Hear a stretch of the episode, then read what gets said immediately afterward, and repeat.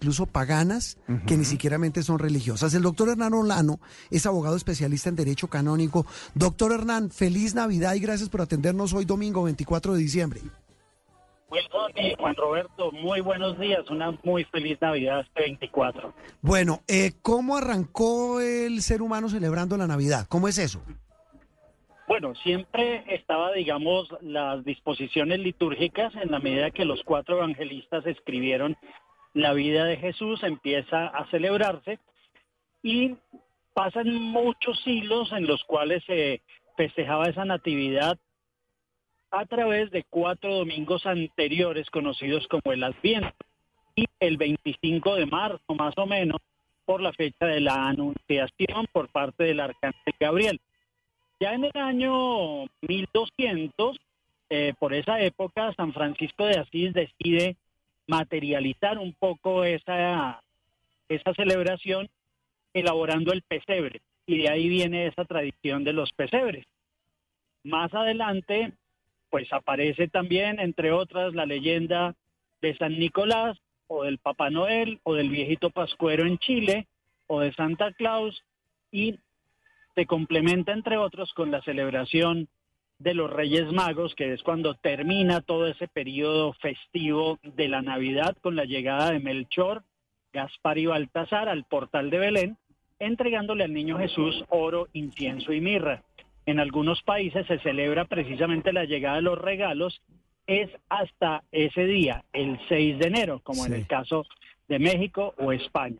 En el caso de Colombia, para todo este tema del Adviento y mm, celebración de las novenas de aguinaldos como tal, un sacerdote franciscano en 1783 escribió por solicitud de una de sus asesoradas espirituales una novena, porque ella era la benefactora del Colegio de la Enseñanza en Bogotá.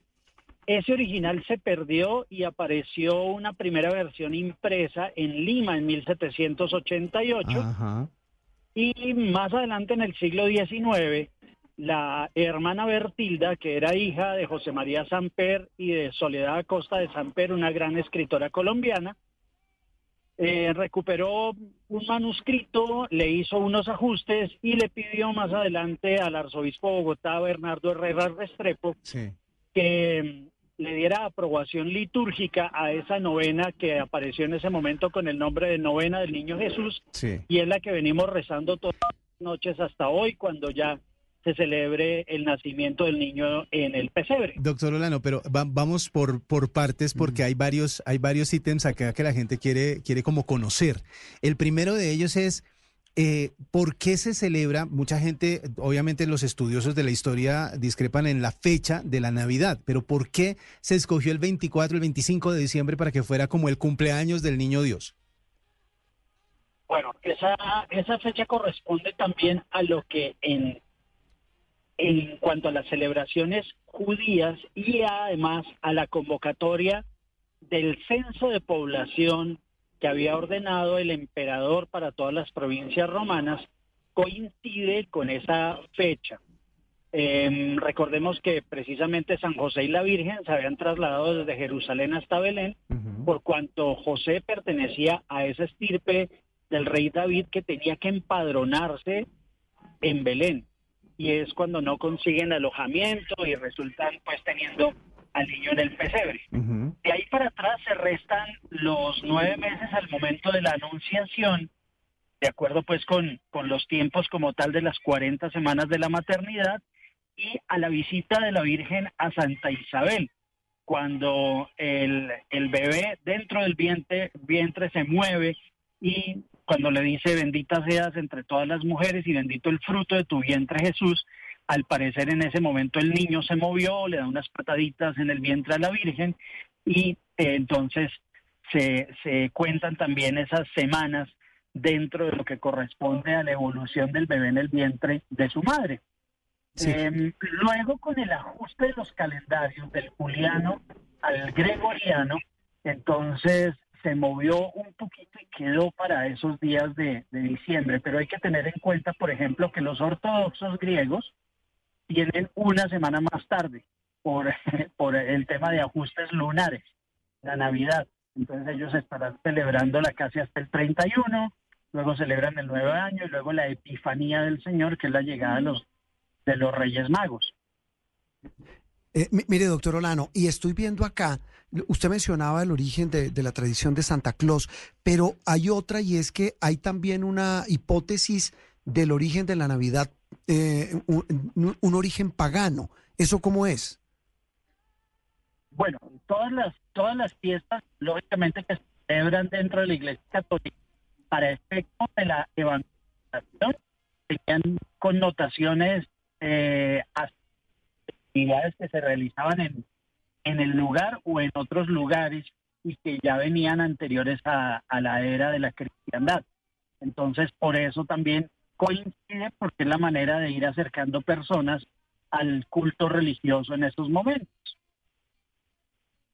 Doctor Olano, esta, eh, usted ahora volvemos a otra de las cosas que nos mencionaba hace un instante, la novena de aguinaldos. Colombia es uno de, el único país o uno de los pocos países en donde se hace esto o hay tradiciones parecidas para preparar la llegada del niño Dios en otros países. Pues en efecto la, novena fue escrita por un ecuatoriano para las niñas del Colegio de la Enseñanza de Bogotá entonces fue una acendradísima costumbre bogotana que se expandió en el país.